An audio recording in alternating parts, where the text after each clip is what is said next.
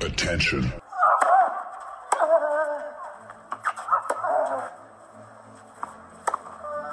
Bitte nehmen Sie schnell Platz, die Spieler sind bereit. Just quiet quickly, please. Für Hallo, da ist der Dominik Diem. Quiet Please, den Tennisnet Podcast. Das verbale Hawkeye für alle Tennisfreunde, denen ein Aufschlag von John Isner nicht schnell genug ist. Hallo, hier ist Roger Federer. Wie tief ist der Sand in Roland Garros? Hallo, ich bin Julia Görges. Was hätte Dominik Thiem erst mit einer beidhändigen Rückhand anstellen können? Hallo, hier ist die Angie Kerber. Und wer bringt unseren Gästen eigentlich das Handtuch? Also, shh, quiet please. Quiet Please, der Tennisnet Podcast, die achte Ausgabe. Woche für Woche treffen wir uns hier und das mit allergrößter Freude. Und wir, das heißt natürlich der Turnierdirektor von Kitzbühel von Servus TV, Alex Antonic. Guten Morgen, lieber Alex. Wunderschönen guten Morgen. Deinen Lieblingskollegen haben wir auch wieder mal eingeladen. Und zwar, du hast ja zwei Lieblingskollegen. Einen bei Servus Jetzt TV. Ja, aber der bei Eurosport war doch immer der, der Sportdirektor von Rot-Weiß Berlin. Guten Morgen, lieber Markus Zöcke. Ja, ja, war, Lieblingskollege, war. Guten Morgen, freue mich, dass ich wieder dabei sein darf. Ja, natürlich. Und dann der neue Lieblingskollege bei Servus TV, das ist natürlich der Kasi, Christopher Kaas. Kasi, du bist in Dubai, guten Morgen. Ja, ich fühle mich geschmeichelt, dass ich der neue Lieblingskollege bin. Ich bin in Dubai. Guten Morgen. Ich sage euch nur, quasi bei uns glaubt jeder, dass du äh, Österreicher bist. Ne? Also die, Ja, die, das hätten sie wir gern, verkaufen dich voll als Österreicher da. Ja?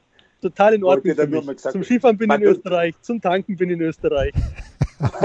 Bei uns, bei uns glaubt das auch jeder. Bei uns glaubt das auch jeder, ja. Äh, Kasi, du bist in Dubai und äh, wir müssen aber so anfangen. Jörg Almeroth ist ja auch in Dubai, hat uns gestern etwas von Schockstarre geschrieben, dass in Dubai nach der Absage von Federer, der sich am Knie operieren hat lassen müssen, vielleicht erst oder wahrscheinlich erst in Halle zurückkommt.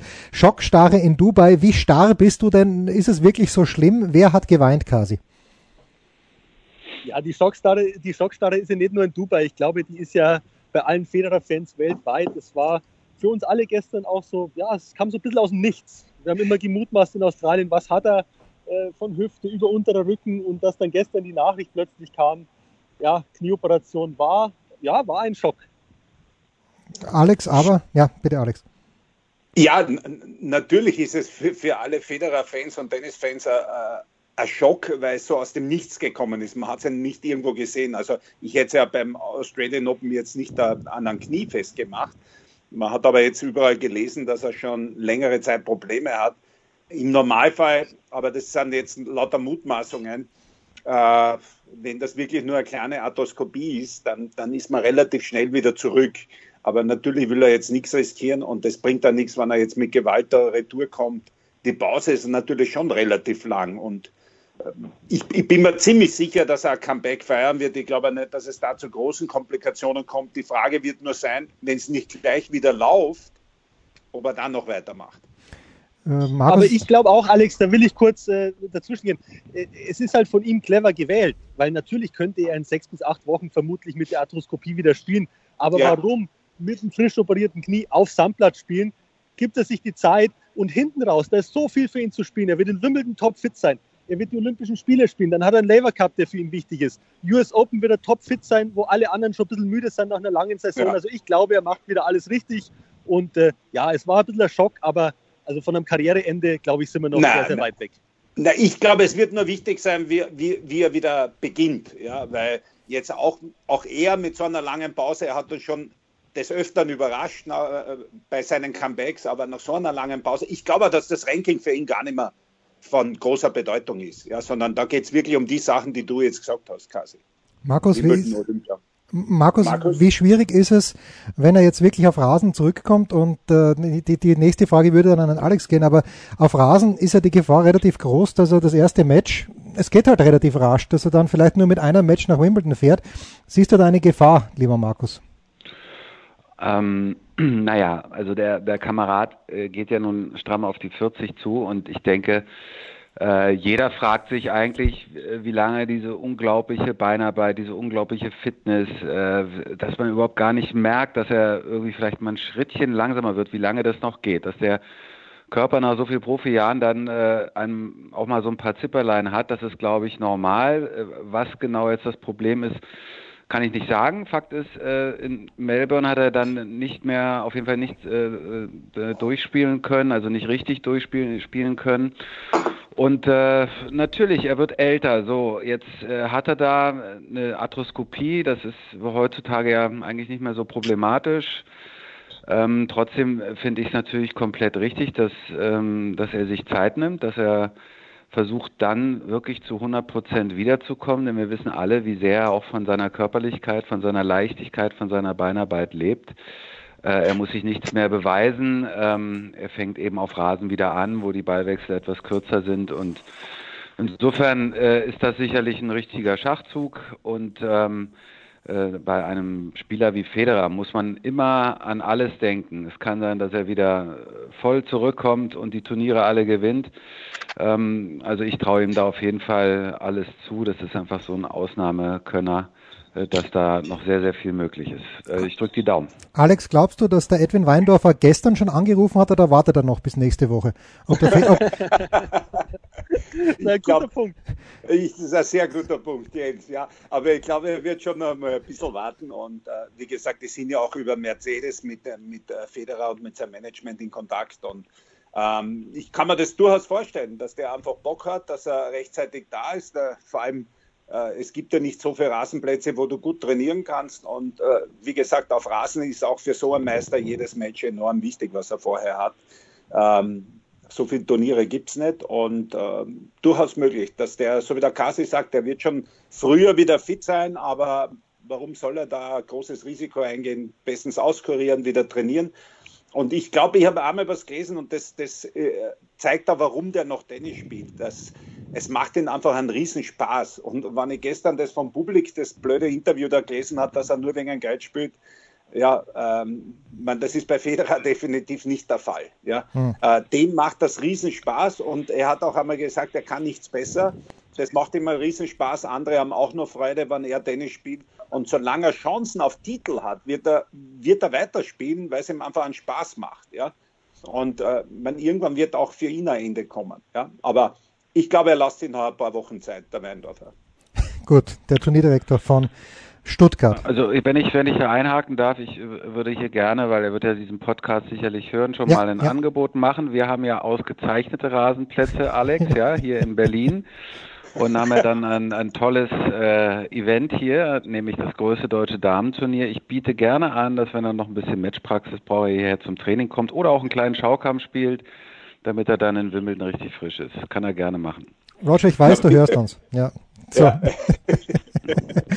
ja das werden wir äh, natürlich. Ich meine, äh, was, was hat er auch sonst zu tun, außer unser kleines Gespräch zu hören? Äh, Kasi, du bist jetzt in Dubai mit dem Goyo, der spielt dort in der Quali.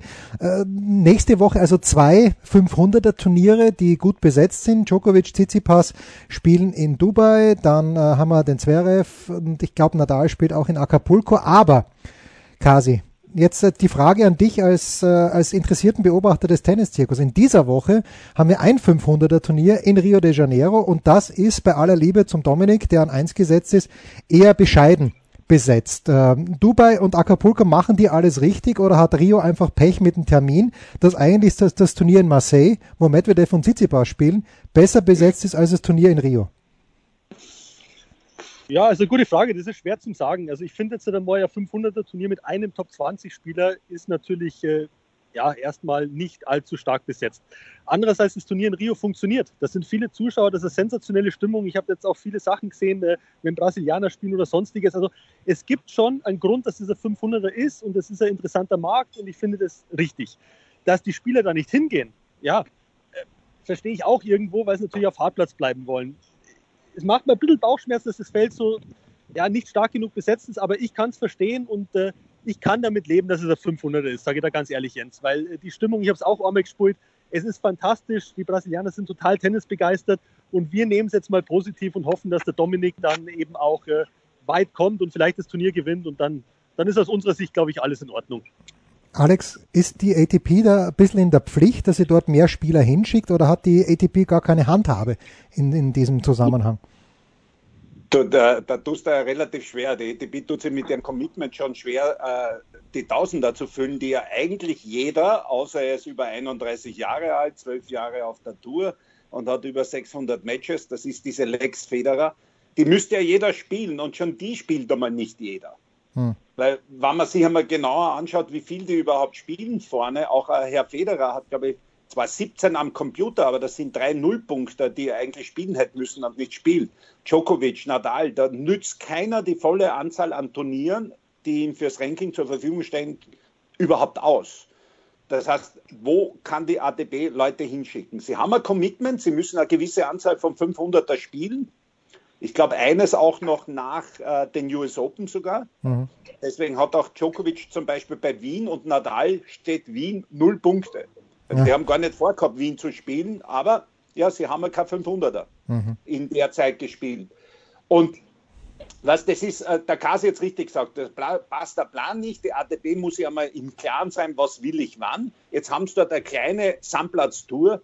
Wenn ich wahrscheinlich ein zweites 500er hätte wie Acapulco, das war ja auf Sand, mhm. dann ist das auch schon wieder stärker. Und ich rück wieder nicht runter. Ich finde jetzt, das Turnier funktioniert, das läuft super. Äh, aber es ist eigentlich ein Wahnsinn, wen ich aller schlagen muss in Marseille. Das sind vier Top-10-Spieler bei einem 250er. Das ist schon einmal eine Sensation. Ja? Äh, vier Top-10-Spieler und eigentlich äh, da oben, äh, also in, in Rio ist nur der Team, unter Anführungszeichen nur, also die haben ein, ein Wahnsinnsglück. Und danach ist das Feld für 500er weit offen. Und deswegen sage ich, wenn ich heute ähm, wieder bei den Punkten bin, dann ist es einfach nicht ganz fair. Es müsste dann die Punkte plus Bonuspunkte geben, weil ich, ich komme immer sehen nicht drum herum, dass ich Top-Leute schlag, wann ich weiterkommen will.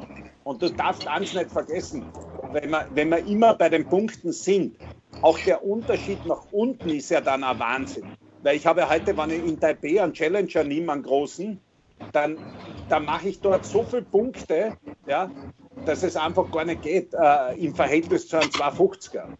Ja.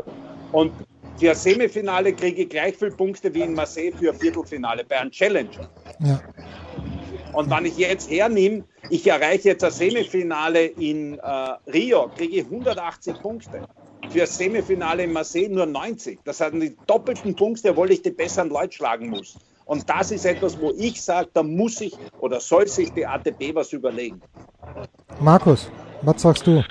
Das ist wie früher beim Kommentieren. Alex hat jetzt die komplette Redezeit ausgenutzt. Er hat zwei volle ja. Aufschlagspiele durch, äh, exerziert hier und ist vom Beste gegeben. Ja, auf Sendung wäre ich jetzt dazwischen gefahren, aber er ist natürlich unheimlich äh, stark involviert. Ich bin überrascht, dass er sogar äh, weiß, wie viele Nullpunkte wer hat. Also das ist wirklich erstaunlich. Also für mich ist es, stellt sich das ein bisschen einfacher dar.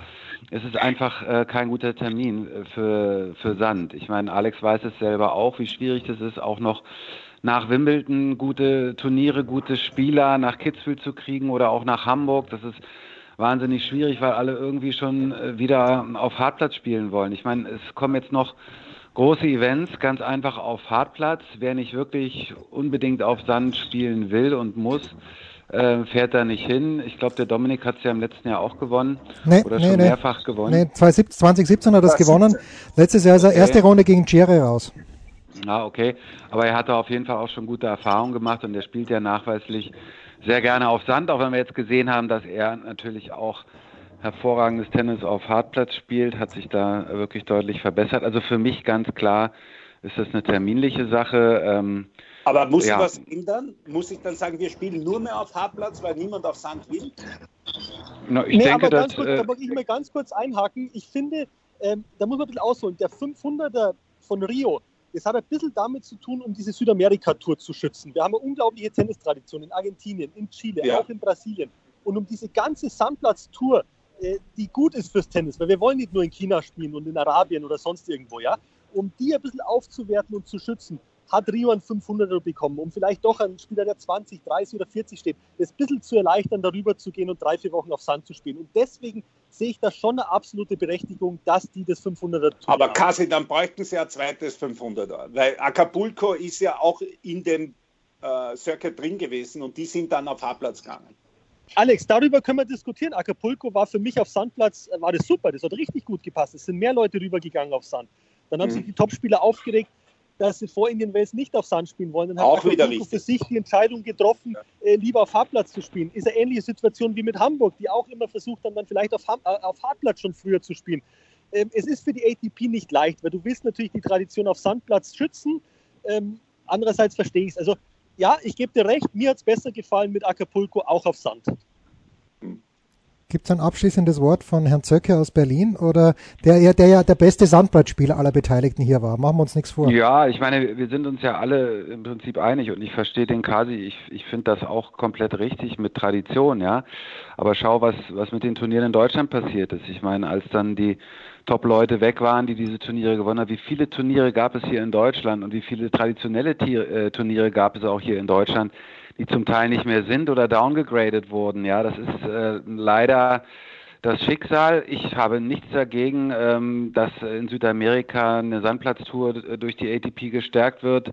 Ähm, überhaupt nicht. Also nicht falsch verstehen, ja, aber ähm, am Ende des Tages gehen die Turniere dahin, wo viel Geld äh, im Spiel ist und wo auch, sag ich mal, vielleicht Lokalmatadoren oder internationale Stars da eben auch gewinnen und eben eine gute Besetzung ist. Mhm. Aber Kassi, lass uns noch einmal, weil du das jetzt angesprochen äh, und, und Goli, ähm, wegen Hamburg. Ja, und mhm. wegen der Sommertour. Ich weiß ja, wie, wie, wie oft wir reden mit Start, mit Umag, mit äh, Bostad und, und auch mit Hamburg teilweise, ja, wo man einfach sagen, ja, äh, manchmal wollen alle auf Hartplatz. Also für uns wäre das gar kein Thema in Kitzbühel. Also bei uns, erstens einmal spielen alle Sand. Äh, es ist ein Sandplatz-Event. Wir haben eine Tradition dort und auch die anderen Turniere haben eine Riesentradition. Da geht es eher darum, um so einen kleinen Circuit auch wieder zu äh, machen, nach Wimbledon noch einmal eine Sandplatz-Tour und ein bisschen am Platz zu haben. Die Problematik, die wir als ATP haben und auch wir als Veranstalter ist, dass das Wimbledon und dem US Open ziemlich egal ist und Wimbledon macht das Turnier dann, wenn es für sie am besten ist und das US Open rückst nach, rückst nicht nach, macht die eigene Tour und die ATP wird da drinnen aufgerieben, weil wir mhm. hätten ja noch eine Woche mehr gehabt.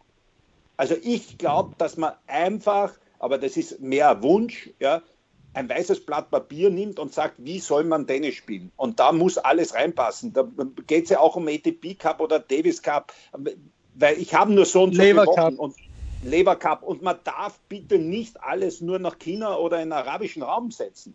Weil das ist mir ganz, ganz wichtig, Alex. Weißt, Bitte? Deutschland ist auf der Tennislandkarte ist Deutschland äh, vertreten. Ja, das ist, äh, da wird es immer Turniere geben. Aber Südamerika, ja. da ist eine gewisse Gefahr. Die Damen spielen in Südamerika gar nicht mehr. Richtig. Ja? Und die Argentinier haben so viele Topspieler rausgebracht. Äh, wie gesagt, nochmal die Chilenen, die Brasilianer, Mexiko der Tradition. Ich will, dass da drüben Tennis gespielt wird und dass es nicht alles nur dahin geht, wo es das meiste Geld gibt. Und ich finde auch super, dass nach Wimbledon bei Turnieren wie Borstadt, Hamburg, Start, bei euch in Kitzbühel, dass da auf Sandplatz gespielt wird. Das ist eine Tradition und ich finde das super. Ich finde das richtig gut und ich kämpfe dafür, dass das auch beibehalten wird. Und dann, ja. ihr macht es richtig. Ihr habt, ihr habt einen Deal gefunden mit Dominik, dass der in Kitzbühel spielt. Fantastisch. Hamburg wird unglaublich wichtig sein, dass der Sascha Zverev die nächsten Jahre dort spielt. Und dann passt es und dann funktioniert das auch. Und äh, das ist mir ganz, ganz wichtig. Nicht immer nur dem schnellen Euro, dem schnellen Dollar hinterherlaufen.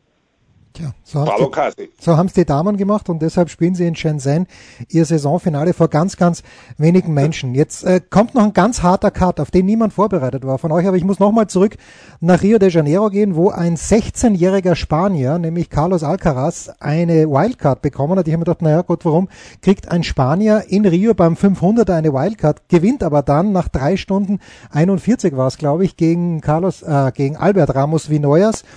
Ähm, ist das ein Ausreißer, Alex? Der wird vom Ferrero betreut jetzt. Ist, ist sowas ein Ausreißer? Weil 16, ich meine, der Sinner war ein bisschen älter, als er auf die Tour gekommen ist, aber 16 ist schon extrem jung.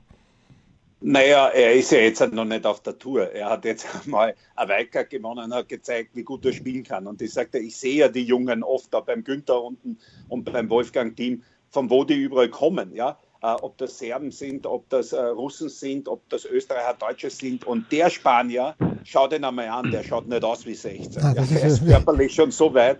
Also da schaut der Sinner aus wie 12, ja, äh, wie der auf die Tour gekommen ist. Und der ist körperlich schon brutal gut beieinander und trotzdem das Wichtigste wird sein, dass man den behutsam aufbaut. Aber, aber die können alle mega Tennis spielen und das wird immer, immer beeindruckender, wie die Jungen da Tennis spielen, muss ich ganz ehrlich sagen. Die Frage wird sein, ob sie die, die Konstanz haben. Ja? Und die haben sicher noch nicht mit 16. Naja, der Alcaraz hat in diesem Jahr bei drei ITF-Turnieren gespielt zu Beginn des Jahres und hat von 15 Matches 14 gewonnen. Also war einmal Ja, im Finale und die ja. anderen beiden hat er gewonnen. Das ist schon, ist schon Ja. ordentlich, aber es ist was anderes Das natürlich ist als natürlich ATP-Level. ordentlich, aber das ist halt eine, eine andere Sportart da unten auch. Ja. Also das ist schon, für die ist er einfach schon zu gut. Ja, und der ist gut, noch einmal. Aber der ist auch körperlich nicht 16. Ja. Das ist ein Tier. Wie auch Christopher Kaas, äh, so, so wird er empfangen in den Player Lounges dieser Welt, wenn der Kasi da reinkommt. Jetzt in Dubai. Ähm, äh, gib uns noch einen ganz kurzen Einblick. Wie, wie schaut's dort aus? Wer ist schon dort? Mit wem trainiert der Goyo? Und wie, wie ist die augenblickliche Form? Wird er sich qualifizieren fürs Hauptfeld? Ob er sich qualifizieren wird, das weiß ich noch nicht. Das Training läuft gut. Gestern mit Philipp Kohlschreiber trainiert, äh, heute mit Emil, Emil Russovori. Also die Quali hier ist, äh, ist sehr, sehr stark besetzt. Also hier sind, äh, da sind wir wieder beim Punkt, wahrscheinlich in der Quali ein paar bessere Spieler als im Viertelfinale von, von Rio. Aber das haben wir schon abgehakt. Ja, Bedingungen sind super, es ist ein tolles Turnier. Hier fehlt es an nichts. Bestmöglich organisiert und Hauptfeld, das hast du schon angesprochen. Wir haben Djokovic hier, Tsitsipas, Bautista Agut und ich glaube Morfis vier Top-Ten-Spieler. Also hier ist äh, großes Tennis zu erwarten. Großes Tennis. Dann geben wir aber dem Goalie jetzt noch einmal, weil wir hoffen natürlich, dass er immer regelmäßig dabei ist, aber wenn er schon das größte deutsche Frauenturnier anspricht, dann gib uns noch mal bitte die Termine, Markus. Naja, es ist im Prinzip äh, die Woche ähm, zwischen Paris und Wimbledon. Alex hat es ja gerade erzählt, das sind drei Wochen, also die mittlere Woche, die gute Woche. Äh, wir haben hier die, die größte Lizenz, das ist eine 500er Lizenz. Parallel läuft die kleinere Lizenz in Birmingham, eine 250er. Ich gehe davon aus, dass über die Jahre äh, Berlin genauso kultig für die Damen wird wie, wie Queens für die Männer. Und äh, wir haben äh, Angie Kerber und, und Julia Görges bereits verpflichtet, also der Veranstalter. Ich gehe davon aus, dass hier mindestens fünf oder sechs von den Top Ten Spielerinnen hier auch spielen werden und wir freuen uns wahnsinnig drauf. Herrlich, also ist die Parallelwoche zu Halle und zu Queens dann in der Mittelwoche. Aber da haben wir noch ein bisschen Zeit. Danke Kasi, viel Erfolg für dich und für den Goyo. Danke Alex. Danke Alles Markus. Gute, Kasi. Das war's. Quiet Danke. Please, der Tennisnet Podcast, Episode 8. Christopher Kaas in Dubai, Alexander Antonic in Wien und Markus Zöcke in Berlin. Das ist einfach worldwide. Nur bei tennisnet.com. Spiel, Satz, Sieg. Das war Quiet Please, der Tennisnet Podcast. Liked uns auf Facebook, folgt uns auf Instagram und verpasst auf keinen Fall unsere Live-Ticker auf tennisnet.com. Neben all den anderen Artikeln, Gewinnspielen und Serviceberichten.